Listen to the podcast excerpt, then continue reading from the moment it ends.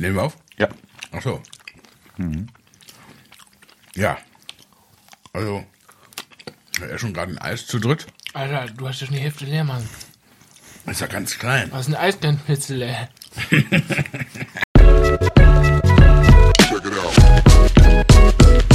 Halleluja. Ich finde, äh, Ben Jerry's. Ja, klar.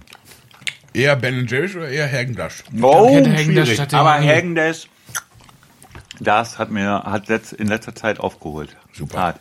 Ben Sehr Jerry's lecker. war eher so mehr so ein, wir sagen, das war auch so ein bisschen. Ja, Ja, aber Ben Jerry's bist du einfach nachher total tot, weil es so mächtig ist. und es ist auch so ein Trendding, so ein Hype-Ding Ja. geworden.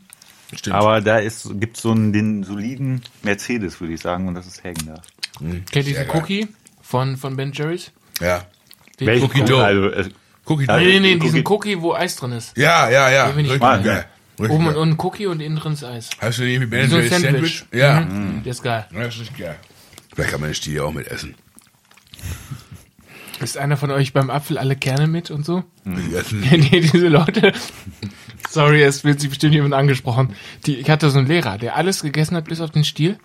Die ganzen Kerne und so mit. Kennt ihr es nicht? ja, doch, also So. kenne ich schon, aber ich. Also die essen Apfel Weird. mit Stielers. Mit den ganzen, den, den alle, die ganzen essen alles bis auf den Stiel. Na, ich esse nicht mal das drumherum.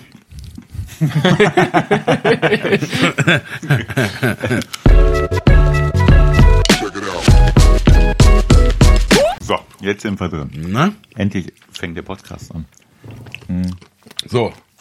Herzlich willkommen zu unserer nächsten Folge. Ich bin jetzt auch der Fertig mit dem Eis, das ist nicht mehr ganz so eklig mit den Schmatzen. Jetzt ist es endlich soweit.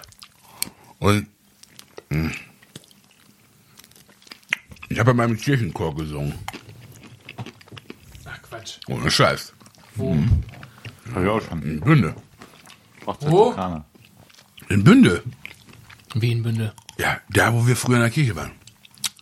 Wir waren Bünde in der Kirche. Mann, ich will den Namen nicht nennen. Du weißt doch, wo wir zur Kirche Gemeinde. Ja. Ja. Ein Unterschied. Wieso? Ja, weiß ich auch nicht. Ist halt ein Unterschied. Ja, ist richtig. ist, nicht, ist nicht wie Ekklesia. Aber da habe ich gelernt, vorm Singen und Sprechen kein Kaffee, keine Zigaretten, keine Milchprodukte. Ja, stimmt, die Stimme verschleimt. Richtig. Jo. Also ich spreche jetzt wahrscheinlich so, als hätte ich Flabber verschluckt. Aber wir versuchen es mal. Das war es mir jetzt einfach irgendwie wert. So. Und wir kriegen den Bogen nicht so ganz zu der Geschichte. Doch, ich fange jetzt an. Also. Wir haben den Titel noch nicht für diese Folge, aber den kriegen wir bestimmt noch raus. Äh, Es geht ein bisschen um, korrigiere mich, Rollo, ich habe dich ja vorhin schon informiert, ein bisschen schon um Leid, ne? Um, sagen wir mal, Schicksalsschläge, brenzliche, Krisen. Krisen, brenzliche Situationen im Leben. ähm, und zwar hat sich eine Zuhörerin gemeldet, ich kann es mal gerade vorlesen. Ich darf das vorlesen. Also ich habe mit ihr länger kommuniziert und sie findet das super, was wir machen. Hallo Sebastian. Dein Podcast ist wirklich wunderbar. Ich brenne schon immer auf die nächste Folge. Die beiden letzten Teile waren echt spannend. Es gab ja einiges über dich zu erf- erfahren und zu entdecken. Ich persönlich mag aber besonders die Folgen, in denen du über Gott und die Welt nachdenkst und, und uns Zuhörer an deinen Gedanken teilhaben lässt. Deine, sorry für den komischen Ausdruck, Pulloverstimme schafft es, mich komplett zu entspannen und zu beruhigen. Etwas, das in letzter Zeit nicht so leicht zu schaffen war. Danke dir von Herzen dafür. Gerne höre ich mir nochmal die Folgen an und so weiter und so fort. Ähm, und solange es, solange, solange wie es dauert bis zur nächsten Folge, fange ich einfach wieder mit Folge 1 an. Liebe Grüße, Punkt, Punkt, Punkt. Und da habe ich natürlich so ein bisschen nachgefragt, so weil sie ja geschrieben hat, ey, das ist in letzter Zeit irgendwie mit dem, mit der, mit dem Ruhefinden nicht so einfach gewesen. Oder mit dem zur Ruhe kommen. Und vor allem auch mit der Pulloverstimme, womit sie wohl meinte, so, dass meine Stimme wie ein warmer, weicher, viel zu großer Pullover ist, den man sich freitags abends schön anzieht nach der getanen Arbeitswoche und sich aufs Sofa chillt und einfach mal das Leben genießt und alles sein lässt. So. Aber ich habe mich da natürlich erkundigt, warum das irgendwie ähm, mit dem Ruhefinden in letzter Zeit nicht mehr so einfach geklappt hat. Und dann sind wir so ein bisschen ins Gespräch gekommen und ähm, ich habe mit ihr auch darüber gesprochen, ob ich das in der Folge so erwähnen darf und erzählen darf. Und das ist etwas, was mich einfach selber persönlich auch sehr berührt hat über ein paar Tage. Und zwar ähm, hat diese Frau einfach in ihrem Leben einen Schicksalsschlag erlebt, der irgendwie, ja, schon verheerend war, würde ich sagen, ne? Rollo. Der war schon verheerend, ne? Kann man so sagen, ja. Hört man ja eigentlich gut, der sitzt zu Kann weit man, weg. Kann man so, was? Du sitzt zu weit weg. Ja, ich weiß gerade, das kann man auf jeden Fall so sagen, ja. Also wir haben natürlich die Geschichte eben schon mal kurz durchgesprochen, weil ich ihn auch informiert habe darüber, worüber wir jetzt quatschen. ähm, und wir uns dann auch irgendwie so die Frage gestellt haben im Gespräch, wie kann man mit solchen Schicksalsschlägen denn so weiterleben? So. Und das ist ja schon echt auch ein, irgendwie ein ernstes Thema. Es wird neben mir gerade ein Foto gemacht, ich weiß gar nicht genau warum. Hallo? Ja? Für Philipp. Ach so, ach ja, ach ja. Oh, schöne Grüße an Philipp. Ich meine, das ist zwar um Wochen Zeit versetzt, aber wir wünschen natürlich ihm und seinen Kindern gute Besserung. Die leben mit Fieber im Bett, glaube ich. Aber zurück zur Story. ähm, ich habe mich dann einfach erkundigt, warum es in letzter Zeit nicht so gut ging und ähm, es ist so, dass sie letztes Jahr, äh, dass ihr Mann verstorben ist und zwar das Ganze irgendwie recht, ähm, nicht recht, total unvorhergesehen, also mit Anfang 40. Sie war irgendwie spazieren kurz äh, mit ihren Hunden und kam nach Hause und ihr Mann lag tot zu Hause auf dem Fußboden. Herzinfarkt. So. Gerade zusammen ein Haus gebaut. Eigentlich bist du der Blüte deines Lebens. Und dann kommst du nach Hause, ist plötzlich alles anders. Es ist tatsächlich alles anders. So.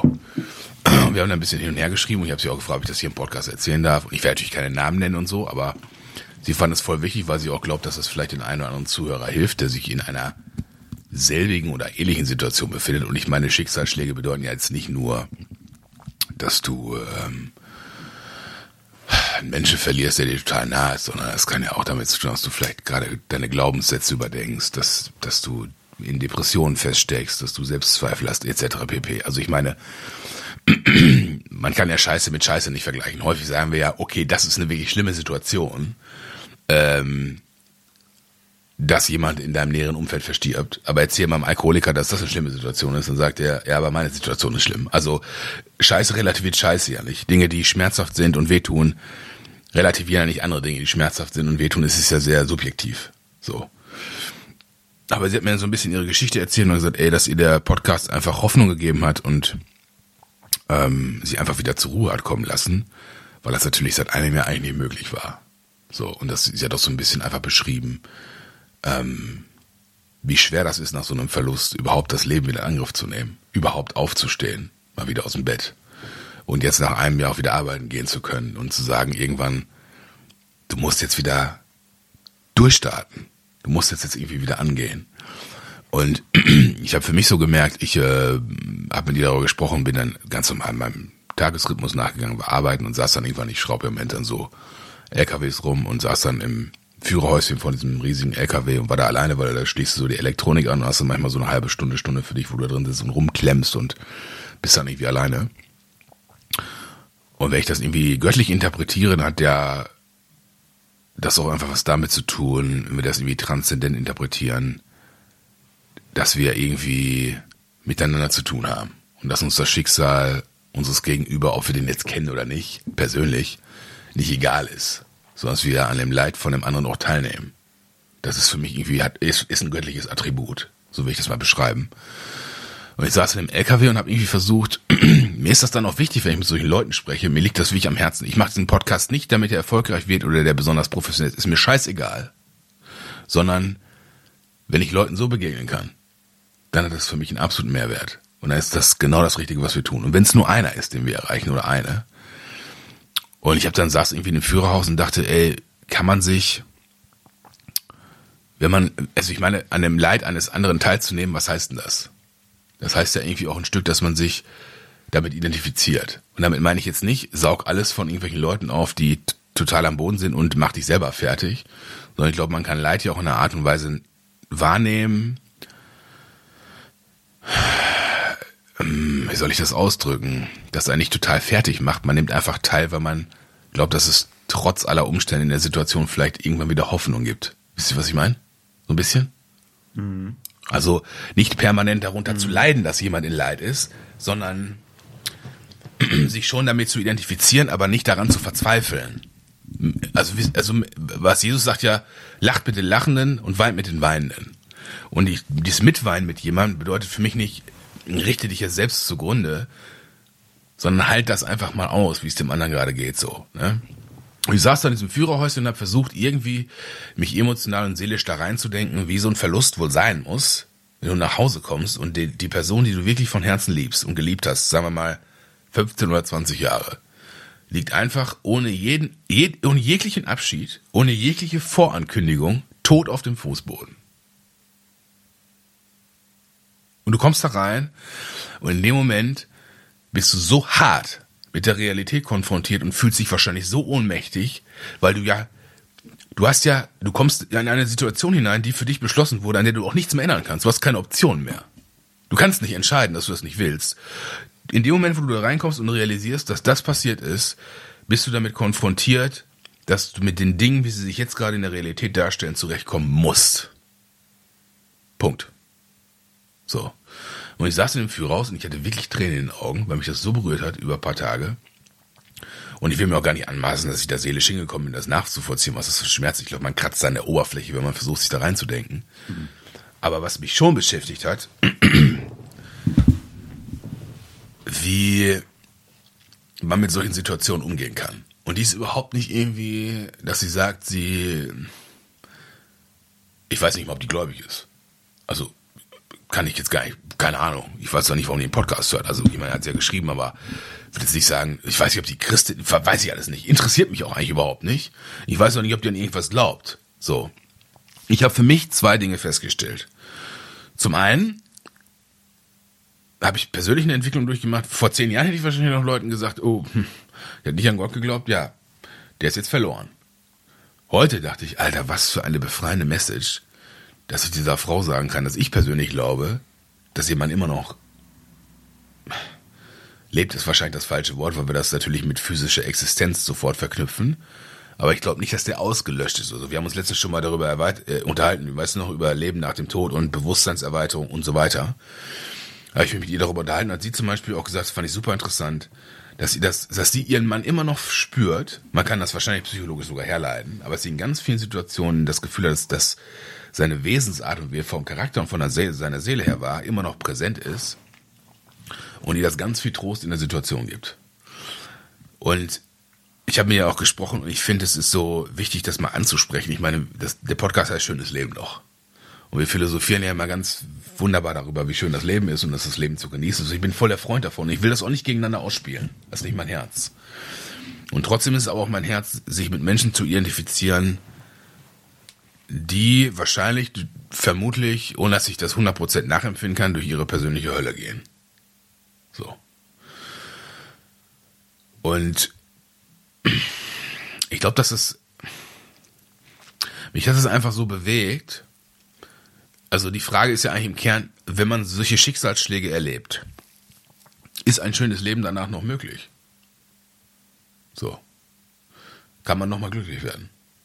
Gibt es da Hoffnung? Auch, ich kann die Frage jetzt gerade nicht beantworten. Ich schmeiße jetzt auch hier in die Runde. Das ist auch das, was mich bewegt hat. Also ich habe mit, mit ihr viel gesprochen und ich glaube, sie, sie macht das fabelhaft. Ich ziehe mein absolut meinen Hut davor, wie die das macht. Nebenbei arbeiten zu gehen, das Haus zu halten, sich gute Schritte zu überlegen, ob sie das Haus alleine halten kann, ob sie das will, etc. pp. All diese Dinge. Und trotzdem aus so einer Situation wieder aufzustehen, ich glaube, das schafft nicht jeder. Und ich muss für mich auch sagen, wenn ich wirklich jemanden an meiner Seite, den ich so aufrichtig liebe, und die waren echt ein richtig gutes Team, wenn mir das passieren würde als Schicksalsschlag, ich wüsste nicht, ob ich wieder aufstehe. Das muss ich mir echt ehrlich eingestehen. Ich saß im LKW und dachte, Alter, wenn ich so eine Breitseite verpasst kriege, unangekündigt, ich, keine Ahnung, ob ich davon aufstehen würde. Kann ich echt nicht sagen, wüsste ich nicht. Ich bin manchmal echt emotional und sehr äh, labil und sensibel gestrickt in einigen Punkten. Ich wüsste nicht, ob ich davon aufstehe. Keine Ahnung. Ich glaube, es ist auch eine Persönlichkeitsfrage. Weiß nicht, der eine fängt an zu saufen, der andere schmeißt sich von Zug. Es gibt ja viele Möglichkeiten, die Leute dann als Option ziehen und dem Schmerz dazu entkommen. So, ne? Und das hat mich irgendwie beeindruckt, dass sie das irgendwie nicht tut, sondern wirklich diesen Schmerz auch ins Auge obwohl sie vielleicht gerade gar nicht so richtig glaubt oder nicht das glaubt, was wir glauben, was richtig wäre oder wahr ist. Aber trotzdem irgendwie diesen Schmerz ins Auge sieht und das verarbeitet. Und meine Frage in der ganzen Situation war eigentlich irgendwie, kann man nach sowas noch schön weiterleben? Geht das? So. Und da hat sie was richtig Geiles gepostet. Äh, das darf ich auch vorlesen. Ich hoffe, ich finde das jetzt sofort. Ähm Shit, wo war das? Hier. Ich lese das jetzt einfach mal vor. Das ist so ein Bild von ihrem Mann da hat sie was drüber geschrieben. Alles leuchtet. Dieser Tag zeigt sich heiter. Er umarmt mich, lacht mich an, es geht weiter. Alle sagen, hab Geduld, deine Schmerzen werden gehen. Doch soweit ich blicken kann, ist kein Trost für mich zu sehen. Denn das Loch in meinem Herzen sieht genauso aus wie du. Und mit keinem anderen Deckel geht es hier wieder zu. Fand ich krass. Und ich meine, die Frage, die wir dann ja auch haben als Christen, und die Frage, die sie sich zum Beispiel auch stellt, was ist der Sinn von der ganzen Geschichte? Und gibt es einen Sinn? So, meine Antwort darauf war irgendwie erstmal, ich glaube nicht, dass es einen Sinn gibt und dass es Sinn hat. Ich glaube, dass es im höchsten Maße ungerecht ist, dass Gott nichts damit zu tun hat, dass eine Form von Leid ist, die zerstörerisch ist. Aber natürlich, wenn man in der Situation ist, fragt man sich natürlich nach der Sinnhaftigkeit solcher, so einer Angelegenheit, ja. Mich hat das echt sehr berührt, weil wir natürlich ähm, versuchen ja im Podcast irgendwie auch gute Stimmung zu verbreiten und das Leben zu genießen, das Leben anzugehen. Das ist auch alles voll gut. Und trotzdem scheint es ja Situationen auch zu geben, die nicht so schön sind. Die, die nicht schön sind, die dramatisch sind, die traumatisierend sind, die mit den richtigen Worten fast nicht zu umschreiben sind, was da in der Seele eines Menschen offensichtlich vorgeht. So. Ja, das wollte ich mal sagen. Jetzt gucken mich zwei, jetzt gucken sie mich beide ganz groß an. Wissen wahrscheinlich auch nicht so richtig, was sie sagen sollen, weil das ein sehr schwieriges Thema ist. Für mich war es ja eine Riesenerleichterung, überhaupt mal zu sagen, ey, ich bin gar nicht mehr der Überzeugung, dass dein Mann irgendwie verloren ist. Ich glaube, dein Mann lebt weiter. Na, früher hätte ich wahrscheinlich echt noch gesagt, er ist verloren, hat nicht geglaubt, kommt vielleicht in die Hölle. Oh, ich musste mich, ich muss ja jetzt auch selber mal sagen, äh, dass ich früher, als ich das Leuten gesteckt habe, einfach ein riesen Arschloch war. Und ich das sehr bereue. Machen wir so. Punkt. Weil es den Leuten überhaupt keinen Trost spendet und völlig unbarmherzig ist. Und ich glaube, dass Gott so nicht reagieren würde. Wir sind schon wieder am Thema Hölle. Mhm. oder Totenreich oder was auch immer. Aber wisst ihr, was ich. Die, eine spontane Frage, die ich dann, also gerade in dem Kontext gerade dann auch habe, ist, ob es mir in der Situation überhaupt helfen würde, Richtig. zu wissen, dass er nicht in der Hölle ist. Ja, der Mensch, schon. den ich habe, den ich liebe. Das, das ähm, weiß ich gar nicht, also vermag ich gerade gar nicht zu beurteilen, weil der Verlust ist ja gegenwärtig. Ja, wollte ich auch sagen, hier und jetzt. Ja. Also der ist, ne, ähm, aber ich glaube, schon, das ist die, die Form der Verarbeitung natürlich wenn es konnotiert damit ist, dass du die Person, die du jetzt physisch gerade verloren hast, die du liebst, vielleicht auch noch für immer verloren ist und brennt, den Schmerz ja um ein Vielfaches noch potenziert. Also zumindest aus den Erzählungen. Hm. Es ist die Frage, ob man ja sich, ob das, ob das so die ersten Gedanken sind. Ich kann mir fast gar nicht vorstellen, dass es die ersten Gedanken sind. Also, ich denke mir gerade so, äh, mir wird es, Alter, nach so einer Geschichte, mega schwer fallen, noch irgendwie überhaupt äh, Vertrauen ins Leben zu haben. Hm. Ja, ja. Hm. So, ich meine, letztes Jahr, und das, ich sage das in Respekt, das ist ja weit weg von, von dem. Aber letztes Jahr ist von äh, mir und meiner Frau ein Bekannter, also es war unser Pastor, ne, und der hatte mich echt gern. Wir haben uns immer ja. äh, regelmäßig auf einen Kaffee getroffen, weil irgendwie auch an mich geglaubt hat und so. Und ich hatte den echt gern. Ich hatte den wirklich in kurzer Zeit, wir sind sehr, sehr ins Herz geschlossen war aber auch schon ein paar Jährchen älter als ich, der war kurz vor der Rente. Und äh, dann war das so, mein Schwiegerpapa, der ist äh, ehemaliger Polizist. Und der uns immer erzählt, ja, wenn Polizei bei dir vor der Tür steht, dann in der Regel ist jemandem was passiert. Mhm. Dann weiß ich noch, bin ich äh, abends von der Arbeit gekommen, hab dann noch in der Pflege gearbeitet, war ich kaputt. Es war, glaube ich, halb zehn. Und meine Frau hat gerade Müll rausgebracht und sagte, du, oben bei meiner Mama äh, steht die Polizei vor der Tür. Mein Schwiegerpapa ist zwar Rentner, aber der arbeitet noch. Und meine Frau war ganz, sie hat das gar nicht so richtig wahrgenommen. Und ich bin aus dem Bett, ich war schon halb schlafen aufgesprungen und gesagt, ey, dein Dad ist am Arbeiten. Der ist noch nicht zu Hause. Also, du weißt, was das heißen kann. Und ich so, ruf sofort oben an, was los ist, so, ne? Und hat sie oben angerufen mit ihrer Mama und hat sie gesagt, hier, äh, äh, Peter hieß der, äh, Peter ist tot. Und ich weiß das noch, ich werde das nie vergessen. Ich meine, ich habe ja auch schon ein bisschen was erlebt, so in meinen 30 Jahren, aber ich kann es, dieses Gefühl, Alter, ich, erstens habe ich das gar nicht geglaubt, ich bin mit hochgegangen zu, zu meiner Schwiegermama. Ich habe die ersten fünf Minuten gesagt, ihr habt euch vertan, ihr habt dich verhört. Der hat vielleicht, der liegt im Krankenhaus, aber der ist nicht tot. Er hat einen Fahrtunfall, wurde von einem LKW überfahren. Mhm. Und ich hatte, Alter, obwohl der mir jetzt nicht mal so krass nah stand wie in dem Fall, mein Ehepartner, es ist jetzt fast ein Jahr her, ich hatte, also bis vor kurzem, eigentlich stimmt nicht, bis heute hat mich das so in dieser, in dieser Sicherheit im Leben das hat diese Sicherheit im Leben, dass irgendwie alles gut wird, du hast deine Leute um dich, mhm. das hat die komplett Voll. durch den Fleischwolf gezogen. Mhm. Also bei mir seitdem ständig, ja, dieses, dieses, dieses Vertrauen ins Leben. Ich sage seitdem immer echt gerne, das Leben ist äh, die Schöne und das Biest. Mhm. So, also ich finde das Respekt, dass man überhaupt irgendwie. Boah, keine Ahnung, Alter. Ich würde mir danach noch denken, ey, das Leben ist. Also ich kann auch ganz viele Menschen verstehen. Ich kenne auch ein paar Menschen, kenne jemanden, der hat seine ganze Familie mit Verkehrsunfall, unter, äh, Verkehrsunfall verloren. Hatte Geld und alles, hat das alles weggeschmissen und ist obdachlos geworden. Hm. Weil er einfach nur raus wollte. Der wollte mit allem, ich, also hm. Respekt, dass man dann irgendwie sagt, es geht weiter. Voll. Das, keine Ahnung. Zieh einfach nur meinen Hut vor. Absolut.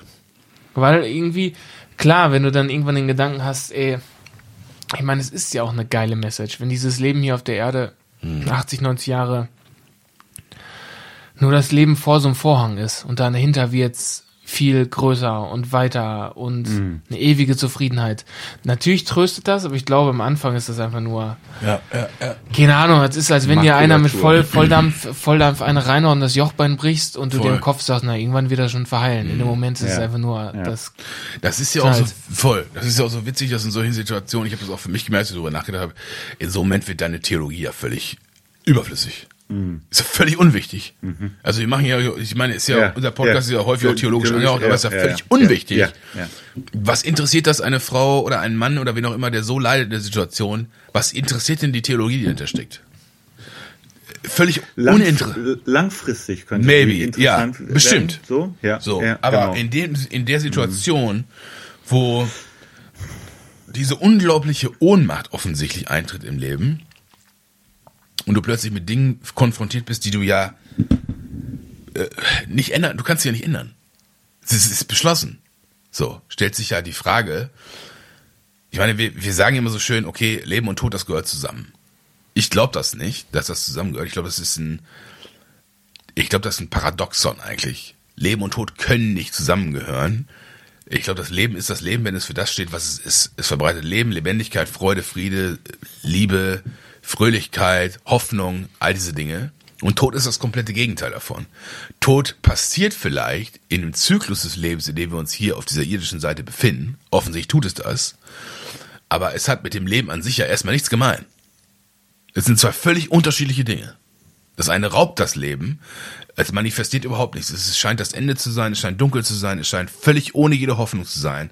Es ist friedlos, es ist, es ist aufreibend, es ist es ist zermürbend, es ist bedrängt, es ist depressiv.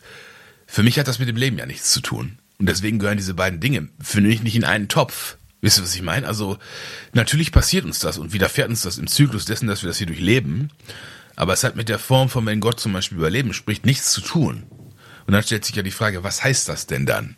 Dass vielleicht danach doch was da ist, was uns unglaubliche Hoffnung gibt in diesem wie sollen wir mit Verlust umgehen, mit so einem harten Verlust in unserer Seele umgehen, wenn es keinerlei Hoffnung mehr gäbe?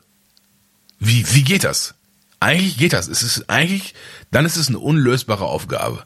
Und wenn man das dann so sieht, dann kann man auch obdachlos werden oder sich die gleiche Kugel geben. Weil ich glaube, dann ist der Schmerz auch gar nicht zu verarbeiten. Wo, wo, ich meine, Wie, will, wie, wie willst du diesen Schmerz verarbeiten, der so massiv in dein Leben plötzlich kommt, völlig un, vor, unangekündigt, völlig unangekündigt? Das einzige Mittel, was irgendwie ein, eigentlich nur heilsam dafür sein kann, ist ja irgendeine Form von Hoffnung. Glaube ich. Hm. Mhm. Guter wie, Punkt. Wie willst du sonst mit diesem Verlust umgehen? Wenn es keine Hoffnung gibt.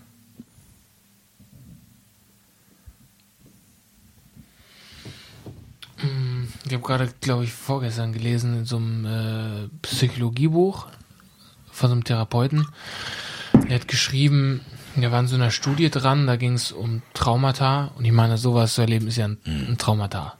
Es gibt auch viele unterschwellige Traumata, aber sowas auf jeden Fall, würde ich mal sagen, das ist ja einschneidend so, ne? Mhm. Und er hat halt gesagt, dass äh, in, in der Studie, die er beobachtet hat, beobachtet hat, alle Menschen, die ein Trauma erlebt haben, sich nach dem Trauma die Frage nach dem Sinn des Lebens gestellt haben. Mhm. Wie nie zuvor. Mhm. Und er hat gesagt, es gab zwei Kategorien. Die eine, die hat eine Antwort auf die Frage gefunden, die hat einen Sinn im Leben gefunden, der über dem Erlebten steht. Mhm. E egal wie dramatisch das war.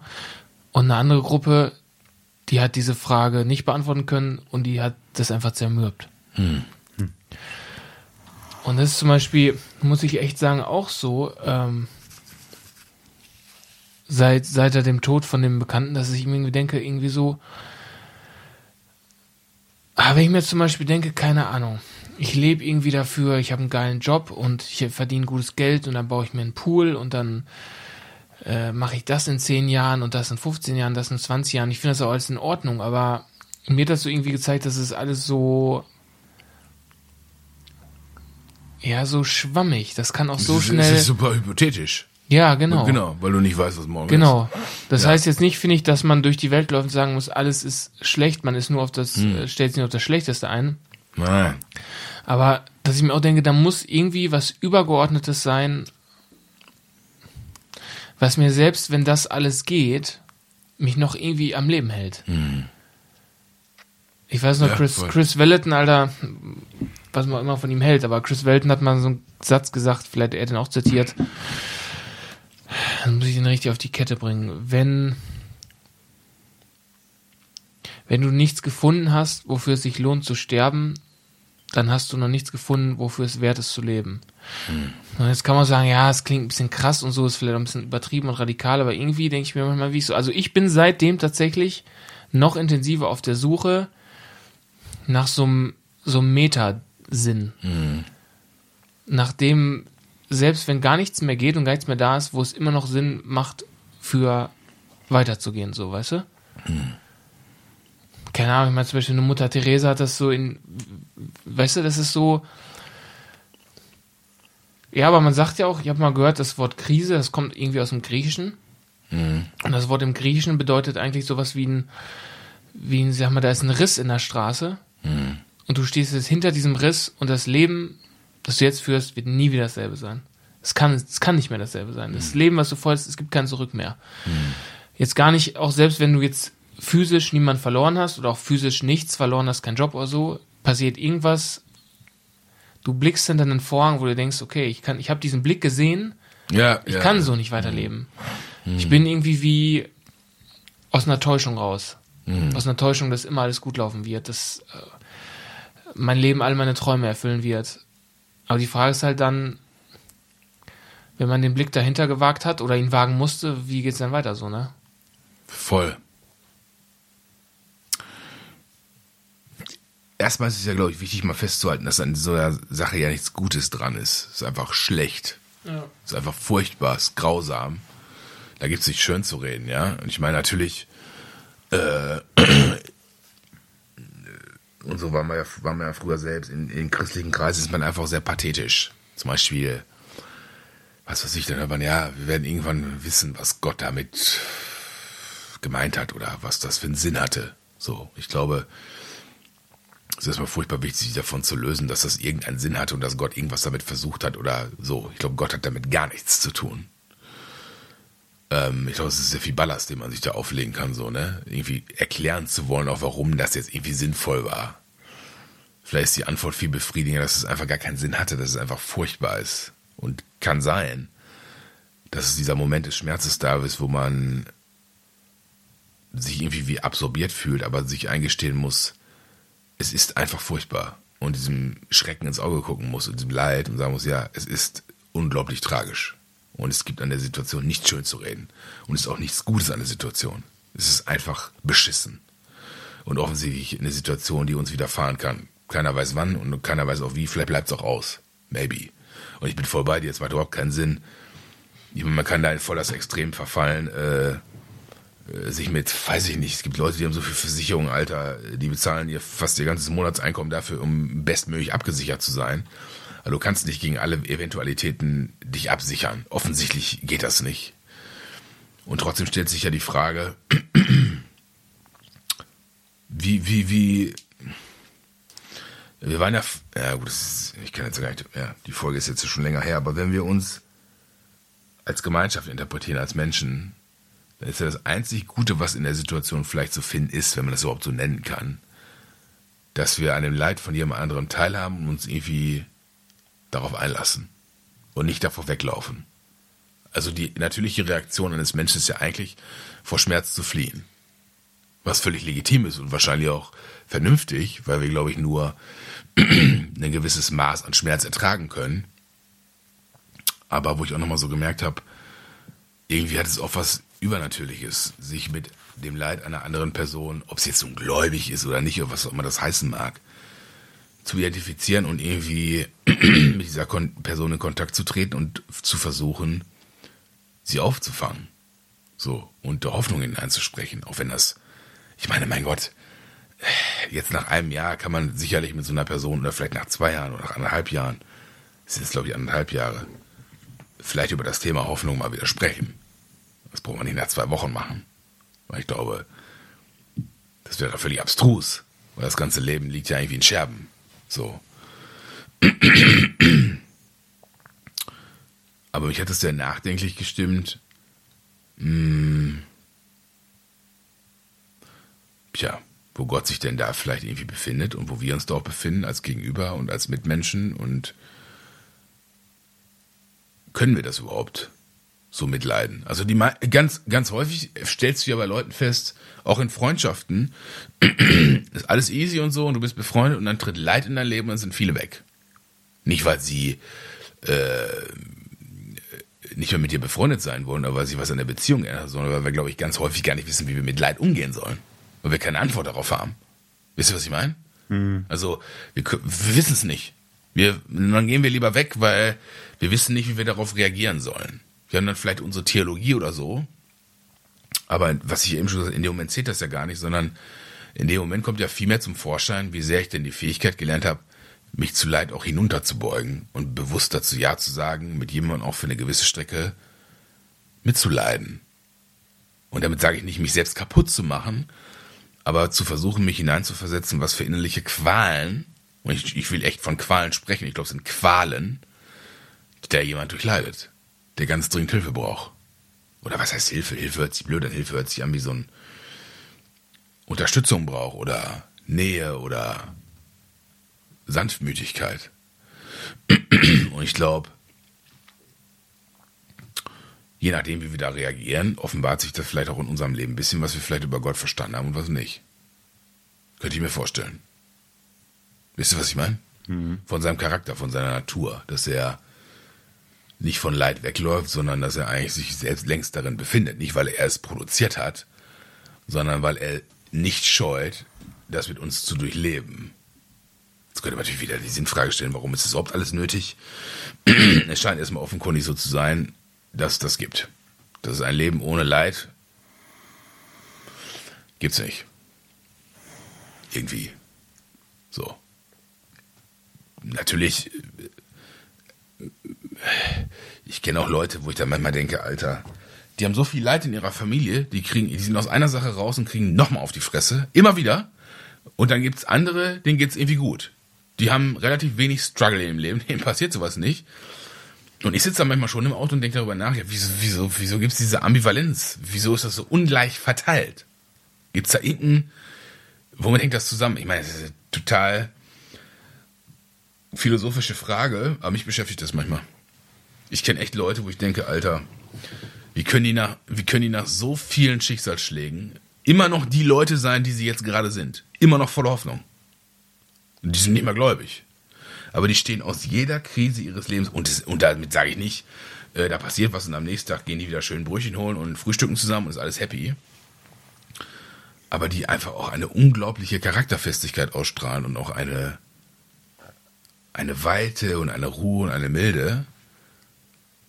Und ich mich trotzdem aber auch gegen den Gedanken, wer das Gott irgendwie diese Dinge des Leids benutzt, um uns an diesen Punkt zu bringen von, wisst ihr, was ich meine? Wir sind friedvoll, milde und mhm. können diese Dinge aushalten. Das ist Quatsch, das mhm. ist Bullshit. Kein guter Vater würde sowas mhm. tun. Ich glaube, das ist eine, ist ja immer so Aktion, Reaktion. Ich glaube, es ist einfach nur eine Reaktion auf die Dinge, die in deinem Leben passiert sind und du irgendwie darauf reagieren musst und dich darin natürlich auch findest und wahrscheinlich erbaut wirst, wenn du denn da durchkommst und durch bist. Aber ich habe mir ja schon im Kern die Frage gestellt, gerade dieser, was die, was die Dame erzählt hat, ja, wie schafft man das denn in so einer Situation, wo es echt so hart kommt, äh, diesen Strohhalm festzuhalten? Mir ist das noch nicht so ganz klar, offen gestanden. Ich wüsste nicht, wie, das, wie ich das machen könnte. Weil da gibt es ja nicht mehr so viel, woran du dich festhalten kannst. Und wenn, wir würden ja sogar behaupten als Christen, wenn du dann nicht mal glaubst, dann hast du gar nichts mehr, woran du dich festhalten kannst. Und das scheint ja offenkundig nicht zu stimmen. Weil sie schafft's ja. Und ich finde mit Bravour. Woran liegt das? Oder wie geht man damit um? Als erstes merke ich, also habe ich relativ früh gemerkt, dass sich innerlich bei mir natürlich irgendwas sträubt, hm.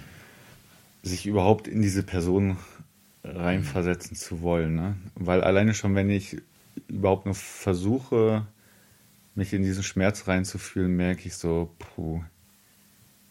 Ähm, ist ihn so richtig zu ertragen, ne? Genau. Hm. Und auf der anderen Seite ist es natürlich auch sehr spekulativ, weil ähm, ich nicht persönlich in dieser Situation Voll. bin und auch gar nicht beurteilen will, wie es dann ist in dieser Situation. Aber trotzdem ist natürlich, glaube ich, auch nicht unwichtig, ähm, irgendwie sich mit dem Thema auseinanderzusetzen. Das musste ich jetzt gerade mir auch nochmal eins gestehen. Ich habe gerade nochmal gedacht, ich glaube, das geht einfach dann auch für mich in Bereiche, wo es echt mit, ich finde die, ähm, die Wörter dafür jetzt eigentlich zu plakativ, aber mhm. wo es auch was mit Übernatürlichkeit und Mystik zu tun hat. Ähm, so eine, ich glaube, also eine Annahme, und die hilft wahrscheinlich in der Situation erstmal gar nicht, aber ist die für mich, dass ich glaube, dass Gott in der Situation drin ist und er hat ja eine ganz klare Antwort darauf und das ist nämlich Auferstehung. Hm. Das als, als pauschale Aussage, glaube ich, aber ist in der Situation gar nicht dienlich. Aber das ist irgendwie, merke ich so, für mich ein Konstrukt, was ich.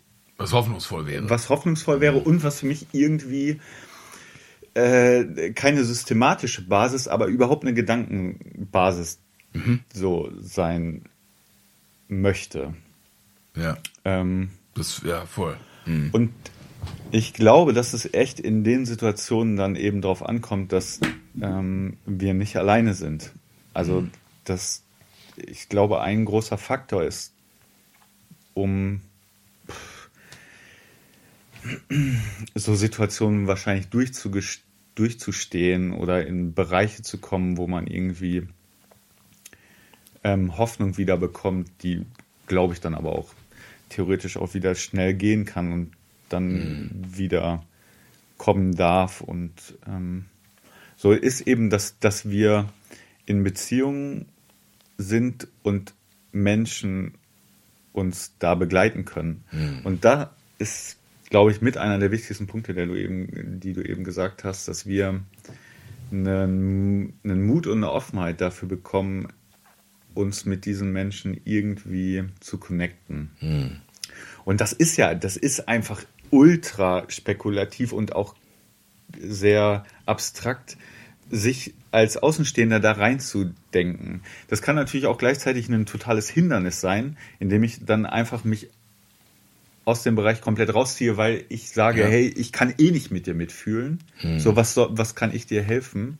Aber ich glaube, dass, dass wir als Menschen darf, wir sind für Gemeinschaft geschaffen und dass eben das dann auch echt helfen kann. Ne? Voll.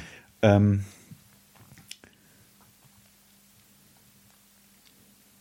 ja, es ist ein echt krasses. Aber es ist ja schon krass, wie so, so. wie diese, dieser, sagen wir mal, Tatsachenzustand uns einfach auch vom, selbst vom Denken schon herausfordert, ne?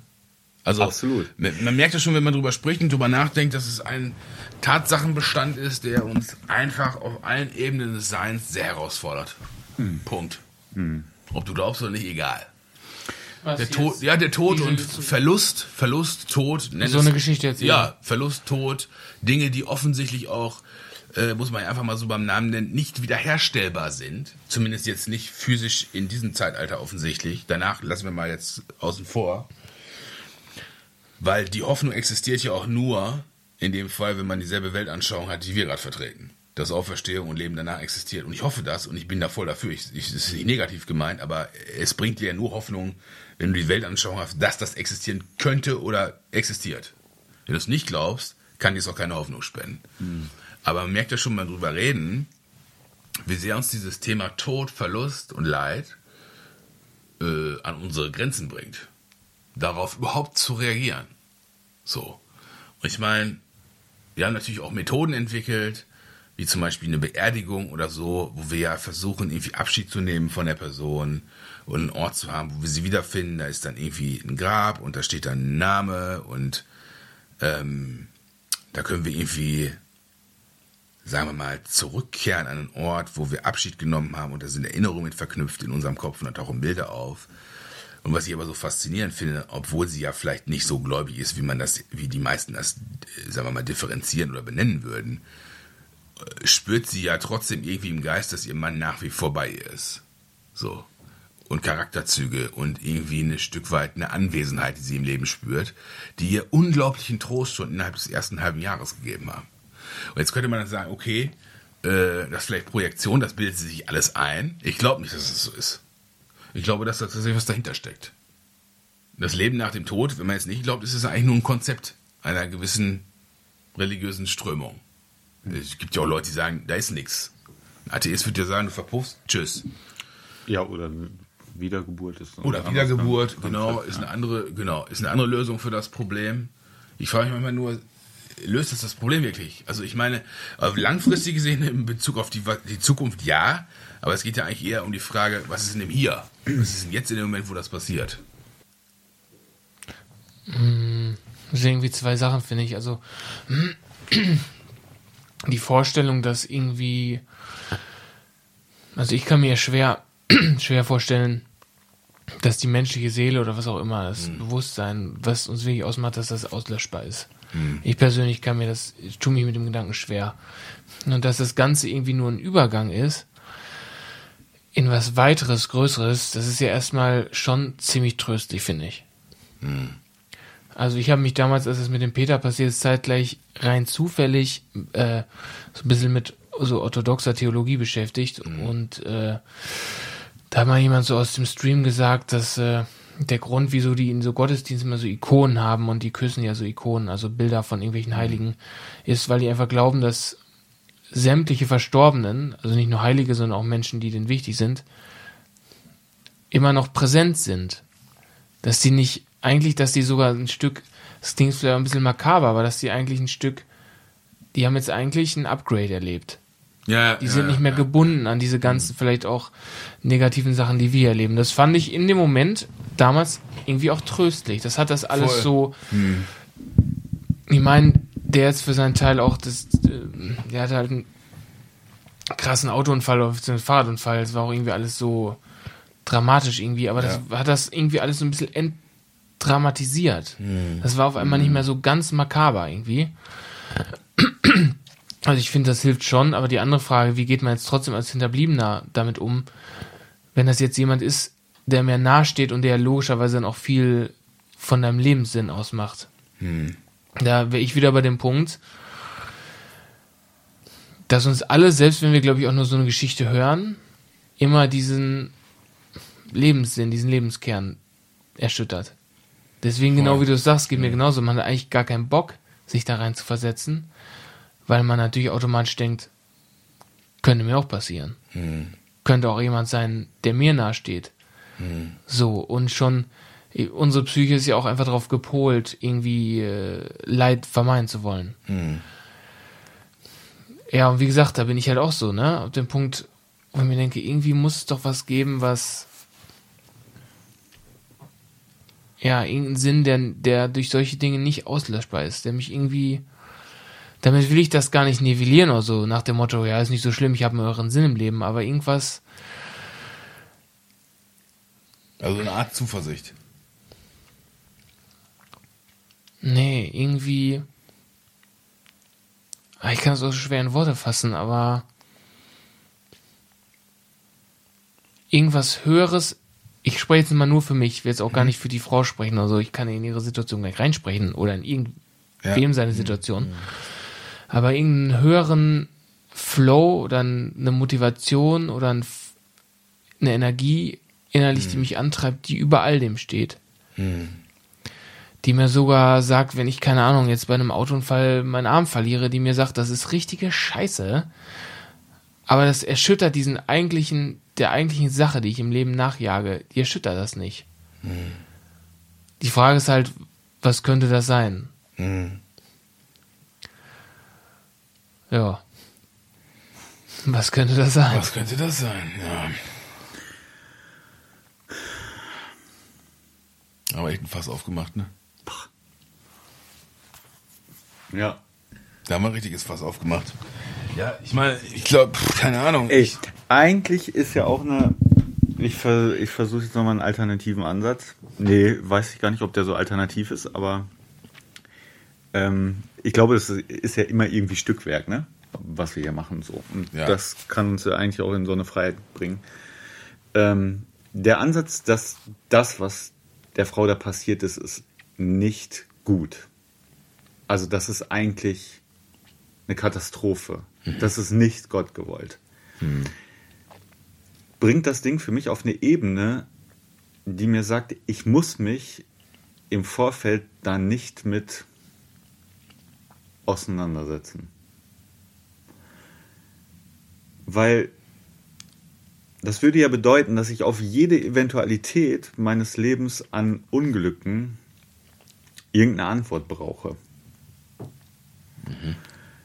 Und ich glaube, die Perspektive, einen Sinn für mein Leben zu finden, der diese Eventualität nivelliert, ist, glaube ich, ein falscher Ansatz, weil der wäre für mich zu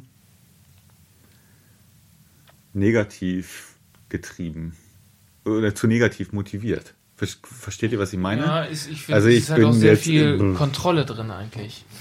Ja, Also man genau. Ich bereitet versuche sich ja, innerlich schon kontrollierend Genau, auf alles ja, vor, damit ja. ich gewappnet. Und das Ja. ist natürlich, das ist ja eigentlich Schwarzmalerei. Weil letztlich hast du gar keine Ahnung, was Nee. dir sowohl Was- positiv als auch negativ. Hm. Kann ja auch sein, dass du jetzt, man kann es ja auch mal andersrum drehen, dir ständig denkst, wo soll ich einen fucking Job herkriegen? Ich habe ja keine Ausbildung, aber morgen gewinnst du im Lotto und das Problem hat sich einfach alle mal Ja. erledigt.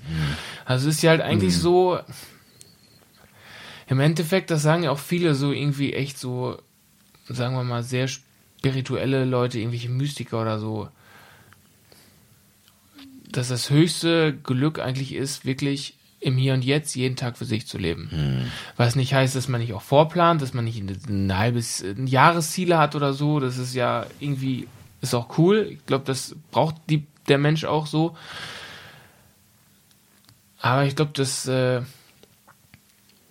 wenn man das lernt, dass das Leben irgendwie ein Fluss ist, der manchmal ruhig und schön ist und manchmal einfach krank wild ist und wo Steine sind, die dir einfach die Arme zerreißen.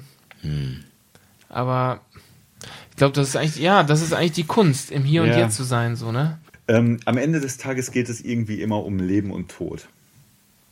So, das, das ist eine Aussage, die ähm, habe ich mal öfter gehört und ähm, war für mich immer so ein Punkt, mh, es ist nicht alles egal, so, ne? Das war erstmal so die pauschale Aussage, die kam mir, also diese Aussage kam mir aber jetzt eben in dem Zusammenhang nochmal. Ähm, dann hatte ich jetzt eben nochmal so dieses Ding von äh, Dietrich Bonhoeffer im Kopf, der dieses äh, Lied oder Gedicht geschrieben hat, von guten Mächten wunderbar geboren, geborgen, ne? im Angesicht seines eigenen Todes und der, Mhm. dem, der, der, ähm, der Grausamkeit des, des Konzentrationslagers. Mhm. Aber mich irgendwas sträubt sich in mir, ähm, jetzt gerade i- über diese Thematik nachzudenken, weil mich die Geschichte noch so sehr berührt, Mhm. dass ich einfach eine, ich habe gerade eine, eine Abneigung dagegen, mich mit dem Thema auseinanderzusetzen, weil ich das Gefühl habe, ich kann es gerade nicht nach, eh, eh nicht nachvollziehen, weil ich nicht in dieser Situation bin. Und jetzt darüber nachzudenken, versteht ihr so ein bisschen, was ich meine? Also fällt mir gerade schwer darüber Aussagen zu treffen, weil es mich gerade nicht betrifft. So, ne? Ich habe gerade nicht den Menschen, den ich liebe, verloren. Und dann jetzt irgendwie, keine Ahnung, vielleicht äh, kriege ich da auch gerade nicht den passenden Abstand hin oder so, ne? Ähm, aber genau, das, das klingt alles für mich wie so, also äh, meine eigenen Worte klingen für mich gerade wie so nicht, nicht bedeutsam in dem Kontext, dass meine Frau stirbt. Voll, verste- klar, das ist ja auch nicht die Realität. Also, das ist ja auch nicht die Realität. Nee, ja, So, Halleluja. ne? Gott sei Ja, Dank. aber genau. Ja, aber die Frage ist, die Aber die ist Frage auch, war die Kernfrage- auch gut ist eigentlich. ja, natürlich. Dass wir uns nicht ständig, ich schwankte auch immer manchmal zwischen zu, lasse ich jetzt nicht genug Empathie zu, Mm. weil ich weiß, dass mich das selbst erschüttert und mich auch jetzt, ich bin auf dem Weg zum, keine Ahnung, Kino und freue mich seit zwei Wochen drauf und jetzt kommt eine scheiß Nachricht, aber eigentlich zerstört die gerade meine heile Welt und lasse ich das gerade eigentlich nicht genug zu, dass ich gerade mal komplett auf mich scheiße und mich mit, obwohl es mich nicht direkt betrifft, mich vielleicht von einem Kumpel oder einer Freundin in dessen Dunkelheit komplett mit hineinbegebe. Und auf der anderen Seite würden wir das ständig machen, würden wir vielleicht auch durchdrehen. Wahrscheinlich, ja. Ja. Und vielleicht hilft es sogar den Leuten ähm, tatsächlich weiter, wenn Leute versuchen, sich in diese Situation reinzuversetzen Bestimmt und Ansätze zu finden, Davon bin ich fest Ähm, überzeugt. Hoffnung zu spenden, ja. Ja, ist auch so eine sehr egozentrische Sicht, die ich da habe, merke ich gerade. Weiß ich nicht. Ja. Ich glaube, ich meine, wir sind ja auch von der Persönlichkeit her unterschiedlich. Ne? Ich glaube, vielleicht hat nicht jeder da so ein. Wir sind ja unterschiedlich gestrickt. Vielleicht in dem Bezug auch nicht jeder so ein Stresslevel wie der andere. Und der eine ist da vielleicht empathischer und der andere da empathischer. Und das ist jetzt zum Beispiel kein Thema, was mich jetzt irgendwie stresst, merke ich. Stresst mich nicht. Äh, ich habe nur wirklich irgendwie die, die, die Woche über die aufrichtigen Gedanken gehabt, wie, wie, wie, wie begegnet man diesem Menschen?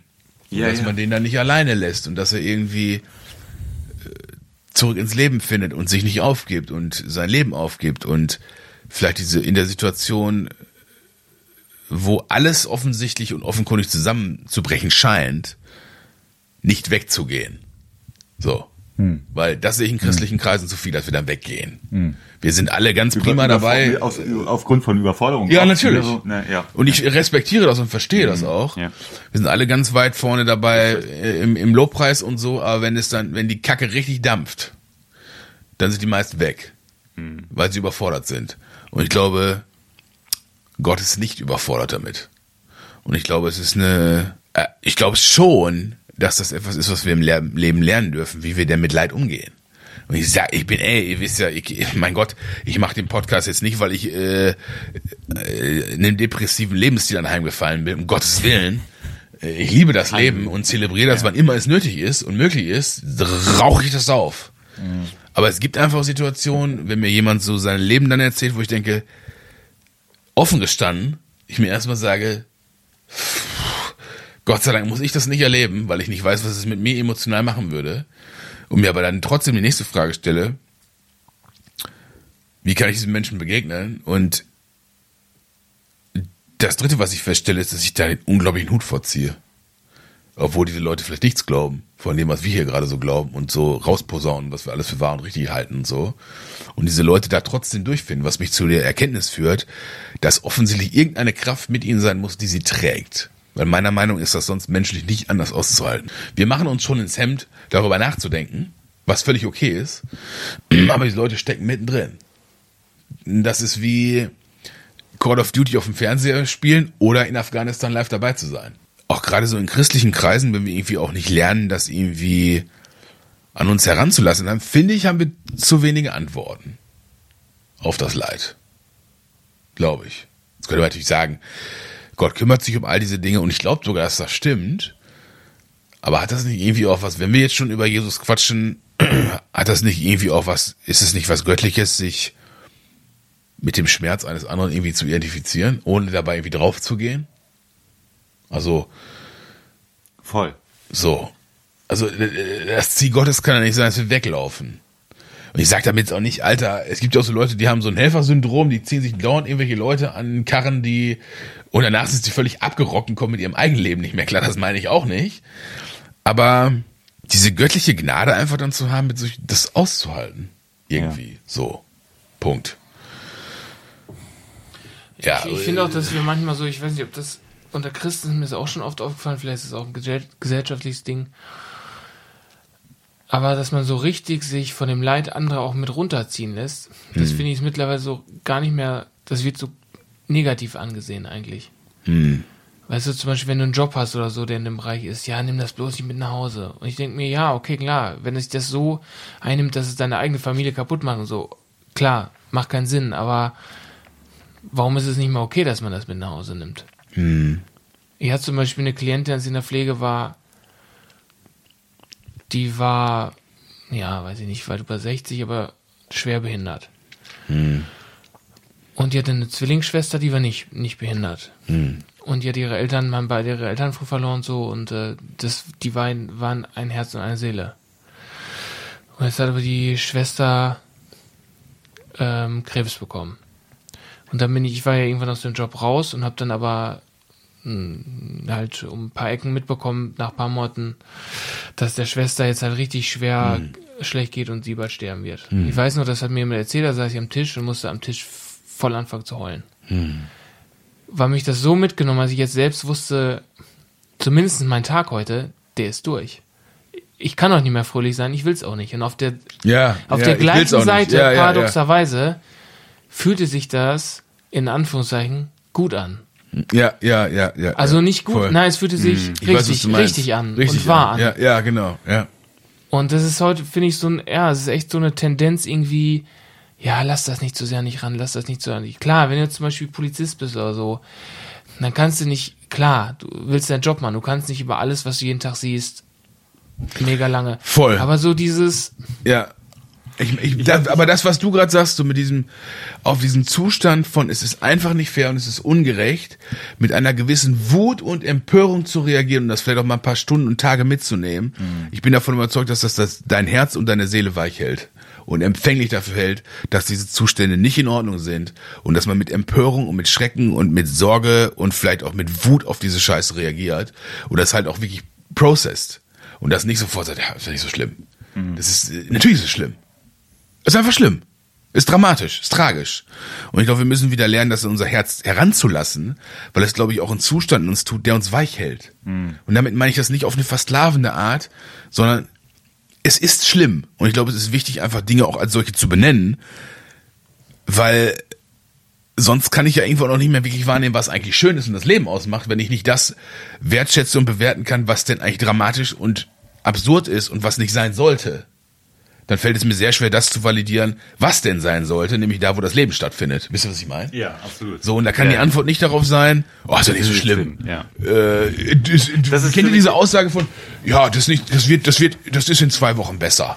Ja, und es ist vielleicht in zwei Jahren nicht fucking besser, wenn du Pech hast das, das, das, da, da gibt es ja auch nochmal diese, für mich diese Gretchenfrage bei dieser ganzen Identitätsfrage. Natürlich kann diese Situation ähm, meine Identität nicht umwerfen, aber das heißt nicht, dass ich zu einem Panzer werden muss, Richtig. der dann nichts Ganz genau. an mich ranlässt. Genau. Ne? Der unempathisch ähm, wird und ein Gefühlskrüppel. Genau. So. Ja, ja.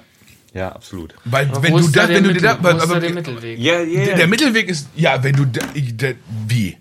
Ja, guck mal, ich denke mir jetzt zum Beispiel, ich bin, würde ich jetzt, würde ich jetzt mal behaupten, ich bin relativ empathisch. Auf jeden Fall. Also wenn ich zum Beispiel Sachen Und, Nachrichten sehr, und, dann und nehme im übrigen Fall auch sehr gut aussehend. Auch Ähm. das stimmt. Amen dazu. Ja, aber guck mal, so. Er bringst mir mal ein Bier mit? Ja, ich nehme auch noch eins. In Karlsberg. Ich nehme mal einen Felddienst jetzt. Ich Heineken. Also, ist genauso, äh, wenn sich zwei Leute scheiden lassen und ich dann sage, ja, meine Ehe ist ja auch kaputt gegangen. Dann sagt sie doch, interessiert mich doch überhaupt nicht. Mein Mann hat mich verlassen, ob dich deiner verlassen ist mir völlig egal. Mein Herz, mein Herz blutet gerade wie Sau und ich habe keine Ahnung, wie ich damit umgehen soll. Ist doch mir völlig egal, wann dich dein Mann verlassen hat. Also natürlich kann man auch empathisch rangehen und dann gibt es ja auch Leute, die das vielleicht durchlebt haben, die dann irgendwann sagen, pass mal auf, mir ist das auch passiert. Aber ich glaube, Leute, die das wie ich auch durchlebt haben, gehen zum Beispiel in so einer Situation auch ganz anders um. Als Leute, die von außen da drauf gucken und meinen, sie hätten irgendwelche wahnsinnig guten Erklärungen dafür, dass das jetzt irgendwie einfach nur zu ertragen ist. So. Ich meine, die meisten Leute, die in so eine Situation des Leids kommen, denen ist schon sehr bewusst, dass sie das ertragen müssen. Das ist ihnen nicht verborgen geblieben. Ich glaube, die Kernfrage ist, wie gehe ich damit um und wie gehe ich damit nicht völlig auf die Fresse, so dass ich im Leben nicht mehr auf die Beine komme. Das ist deren Kernfrage, wie sie eigentlich zurück ins Leben finden. So. Und mein persönlicher Ansatz ist ja, wollt ihr ihn hören? Unbedingt. Ja. Also, oder was heißt mein Ansatz? Ich meine große Hoffnung ist, also erstmal muss ich mich ja als Mensch so weit rausnehmen, dass ich sagen muss, ich kann mich ja, äh, ich kann mich, ich kann nicht auf jedes Leid in dieser Welt reagieren. Es ist einfach offensichtlich ein Ding, das unmöglich zu sein scheint. Punkt. Amen. Also, weiß ich nicht, guck nach Afghanistan, guck dir sonst was an. Du kannst offensichtlich nicht auf jedes Leid in der Welt reagieren. Meine große Hoffnung ist, dass es da eine Kraft in diesem Kosmos gibt, die sich dieser ganzen Sache widmet und das wiederherstellt. Und das, was ungerechterweise genommen wurde, gerecht wieder auszahlt. Und das nehme ich nicht als Antwort, das meine ich nicht als Antwort, um mein Gewissen zu beschwichtigen, sondern das wünsche ich mir von Herzen für denen, die best- bestohlen wurden in diesem Leben. Man muss das einfach mal so benennen, man wurde bestohlen. Durch irgendwelche Schicksalsschläge. Und ich hoffe, dass es da irgendwas gibt, und da sind wir eigentlich wieder beim Punkt, dass diese Gerechtigkeit die Balance wiederherstellt des Lebens. Damit Tod nicht tot bleibt, sondern irgendwie wieder lebendig wird. Weil es, wir können uns sicherlich als Menschen den widmen und da reingucken und die Extrameile miteinander gehen, aber wir haben ja nicht mehr die Möglichkeit, das wiederherzustellen. Dieser Mann ist unwiderruflich nicht mehr da. Punkt. So, mag sein, dass er gerade irgendwo anders ist und zu einer höheren Realität aufgewacht ist, was ich glaube. Aber ich kann den Zustand, den sie beide ja genossen haben, den kann ich ja nicht wiederherstellen. Keiner von uns kann das. So, und das Einzige, was ja hilft, Menschen diesem Leid zu begegnen, ist diese Hoffnung zu haben, dass es da am Ende des Tages etwas gibt, was diese Rechnung begleicht und zum Guten wendet. Das ist ja die einzige Hoffnung, die wir diesen Menschen einfach irgendwie zu bringen haben. Völlig unabhängig davon, was sie nun glauben wollen oder nicht glauben wollen, theologisch ist ja völlig uninteressant. Aber das ist, habe ich für mich nochmal gemerkt, ist irgendwie eine Auffassung, wo ich merke, wenn ich das glaube oder mich darin meine Hoffnung setze, dann kann ich dem Leid auch deutlich besser reagieren, begegnen. So. Und das ist auch wirklich mein Herzenswunsch. Als ich die Geschichte gehört habe, dachte ich, ich hoffe, dass Gott das hinkriegt, das irgendwann wieder richtig gut auszuzahlen. Ich persönlich glaube daran. Das ist meine einzige Hoffnung. Sonst macht das ganze Leben keinen Sinn. Sonst äh, äh, müsste ich eigentlich ab morgen auf einer ewigen Jagd sein, das Leben permanent zu genießen und den nächsten einen Höhepunkt nach dem anderen zu feiern, was ja, und ich glaube auch das funktioniert ja nicht. Du kannst ja nicht dein Leben, äh, sagen wir mal, konservieren, indem du jeden Tag irgendwas, irgendein Highlight erlebst. Auch das wissen wir alle, funktioniert nicht. Aber das ist ja irgendwie meine große Hoffnung, dass am Ende des Tages da irgendwie die Rechnung gut aufgeht. Deutlich besser, als wir das vielleicht gerade vermuten. 20 vor 1, alter Falter. Wie, wie viele Minuten sind wir denn jetzt? Vielleicht äh, Wir sind bei einer Stunde elf. will Äh, nur einer was sagen? Rollo, das war jetzt deine letzte Folge quasi, ne? Du musst dich jetzt wieder aus dem Podcast verabschieden. Muss ich das? Musst du nicht, aber Barollo, du hast jetzt noch die, jetzt. die, Ich du hast jetzt noch, äh, du hast jetzt noch äh, das, die Schlusswort. Äh, ja. Ja, keine Ahnung. Also, hat gerade noch so zwei Gedanken, was mir in letzter Zeit hilft. Das mm, war ein Gedanke, der kam mir letztens so irgendwie. Jetzt auch mal, um davon vielleicht von der Geschichte wegzugehen, irgendwie, äh, weil ich das nicht vergleichen will oder so. Aber ich saß da letztens irgendwo und äh, hab mir so gedacht, ey, meine Story hier auf dieser Erde ist meine Story. Vielleicht bin ich einfach dazu berufen, meine Story zu schreiben. Damit wir jetzt nicht sagen, dass alles vorbestimmt ist oder so, aber weiß nicht, irgendwie dachte, man kommt dann ja oft auch in so Vergleichen, warum laufen Dinge bei mir so kacke? Oder warum laufen sie bei mir besser als bei anderen, weil andere sitzen im Rollstuhl? Oder warum finde andere, finde andere einen Job und ich nicht? Oder keine Ahnung. Und ich einfach denke, ey, keine Ahnung, es ist einfach, es ist mein Leben, ich bin in meinem Leben Hauptdarsteller und ich schreibe meine Geschichte einfach so gut, wie ich sie schreiben will. So, ne? Und keine Ahnung, ich bin ein riesen Herr der Ringe-Fan irgendwie. mm, So, Frodo hat halt seine Geschichte geschrieben, so, ne? Wenn man drin gesteckt hätte, wenn das real gewesen wäre, hätte man nicht gern drin gesteckt. Aber es war halt seine Story. Andere Hobbits saßen da und äh, haben das Auenland genossen, während die Welt gerettet wurde. Es war halt ihre Story. Ja, ja. Ihr äh, nichts mitzukriegen, in den Esel zu füttern. Und seine Story war halt so, weißt du, und äh, ja, keine Ahnung. Ich war letztens auch so, wo ich mir gedacht habe, boah, ein paar Punkte in meinem Leben, da habe ich echt für mich persönlich irgendwie auch durch diese ganze religiöse Geschichte irgendwie echt verkackt und versagt und vieles in Sand gesetzt. Und hat mir jemand echt so gesagt, so eine Therapeutin, ey, war das so schlimm daran zu versagen, so, ne? Hm. Und ich mir denke, ja, okay, vielleicht ist das ja einfach, es ist halt so, vielleicht soll es so sein, es ist einfach so, es ist Part von meiner Story, die ich erzähle. Voll, voll. Und die gehört Ja. einfach zu dieser scheiß Ist gut. Geschichte, dass die Dinge so gelaufen sind, so, ne? Ja. Und das andere ist für mich noch so, ähm, Oh, der war schnell. das war bestimmt Pizzataxi. Ähm, er hat letztens so einen Glückskeks vom, vom mongolischen Buffet. Halleluja. Habe ich schön aufgemacht. Ich hatte irgendwie eher so ein Bauchgefühl, Alter, nee, ne? wirklich, ich hatte so ein Bauchgefühl, da ist, ein, da ist diesmal ein geiler Spruch für dich drin. Und da stand drin, Liebe überwindet alles. Halleluja. Und das ist für mich, ey, das kann jetzt irgendwie romantisch oder ähm, äh, idealistisch klingen oder so, aber manchmal denke ich mir echt, Alter, Liebe ist halt so ein Ding, wenn du, wenn du dafür lebst, so, ne? Liebevoller zu werden, andere mehr zu lieben, das ist halt was, das kann dir keiner nehmen, ey. Und selbst wenn das dann jemand so ist, der im KZ sitzt, Alter, und das muss man sich mal reinziehen, da so kranken Bedingungen, selbst da kann man dem das nicht nehmen, so, ne? Ja. Liebe überwindet Finde ich, alles. finde ich, finde ich sehr gut. Finde ich ein sehr gutes Schlusswort. Ich würde das auch vermeiden, im Leben das Wort Scheitern, glaube ich, zu benutzen. Ich glaube, das ist Quatsch. Ich glaube, das ist ja ein Prozess von, dass man Dinge lernt und reflektiert. Ich glaube, dieses Wort Scheitern über sich auszusprechen und zu sagen, ich bin jetzt damit gescheitert. Ich weiß nicht, ob das so stimmt. Das wäre nochmal ein ganz anderer Podcast, aber der war noch schneller. Der war noch schneller. Alter, hier ist fünf. Nee. Ich glaube, wir haben auf draußen auf unserer Hauptstraße offensichtlich illegale Straßenrennen. Vielleicht sollten wir mit dem Bier jetzt mal rausgehen. Da wird's noch mal richtig spannend. Ja, aber komm, jetzt muss ich noch, jetzt muss ich noch einlassen, wo Ja, wir schon bei Herr der Ringe waren. Da gibt's Eine ja lassen. bitte zwei, nicht. hast gibt's ja- Punkt. Ja. diese geile Szene im dritten Teil. Für die, die das nicht, ja, ist jetzt schwer zu beschreiben, für die, die das nicht kennen, Alter. Aber das sind ja die kleinen Hobbits Wer so, kennt weißt Herr du? der Ringe nicht? Ja, der kann ihn gleich abschalten, Wir können jetzt Guckt. Entweder Boah, jetzt sofort was? nachgucken oder gehen Ehrlich, in, ein Arbeitskollege von mir. Der hört das auch in unserem Podcast. gehen in einer, der kennt das nicht. Nee, noch nie geguckt. Ja, wird's jetzt aber Zeit. Scheiße. Ja, ist aber ganz schnell Zeit. Ja, nun. Und zwar extended, Alter. Also Was anderes gilt nicht. Wenn du das Evangelium verstehen willst, guck Herr der Ringe Teil 3. ohne Die letzten 10 Minuten rein so. schon. Pass auf, dritter Teil, um das kurz zu fassen, da sind diese drei kleinen Hobbits, Ja, weißt du, die klein sind und, und, und, und verletzlich und nicht die Helden der Welt, Mhm. Unbewaffnet. unbewaffnet. Und die reißen diesen ganzen Krieg rum.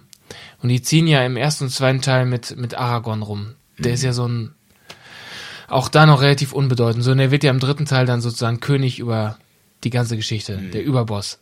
Und dann wird er da gekrönt, ganz am Ende. Und dann stehen da alle Menschen gefühlt von Mittelerde stehen vor diesem König Mhm. und die kleinen Hobbits ganz vorne.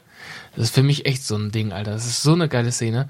und dann ja. verneigen die sich, alle stehen, der König auch, nur die vier, vier kleinen Hobbits verneigen sich vor dem, vor dem König, vor Aragorn. Inklusive aller Und Aragorn zieht Frodo wieder hoch und sagt, die stehen alle vier wieder auf die Hobbits und sagt, ihr verneigt euch vor niemanden. Und der König verneigt sich vor denen. Und die ganzen Menschen, das ganze Volk, dann verneigt sich vor den vier kleinen Voll Hobbits. geil.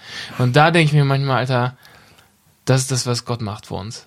Voll. Weil Gott ist Gott, der ist trotz allem Leid, glaube ich, in seiner Liebe und seiner Gefühlslage so in sich selbst ruhend bei all dem, was er sehen muss, dass er sich manchmal denkt, ey, was ihr erlebt, ohne die Kraft, die ich in mir habe, das ist, das ist, das ist wirklich was, wovor ich mich als Gott verbeuge, so, ne? Voll.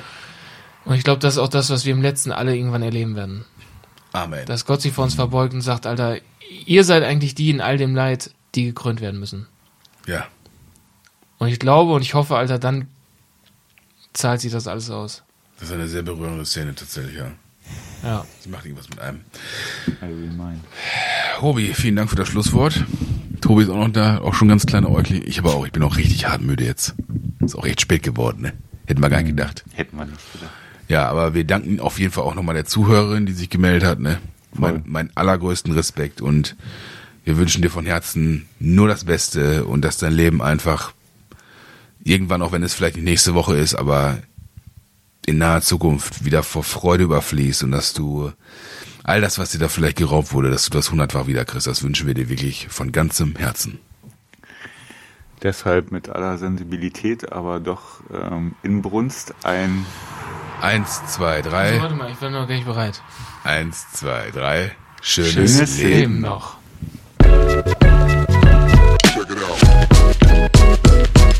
Halleluja.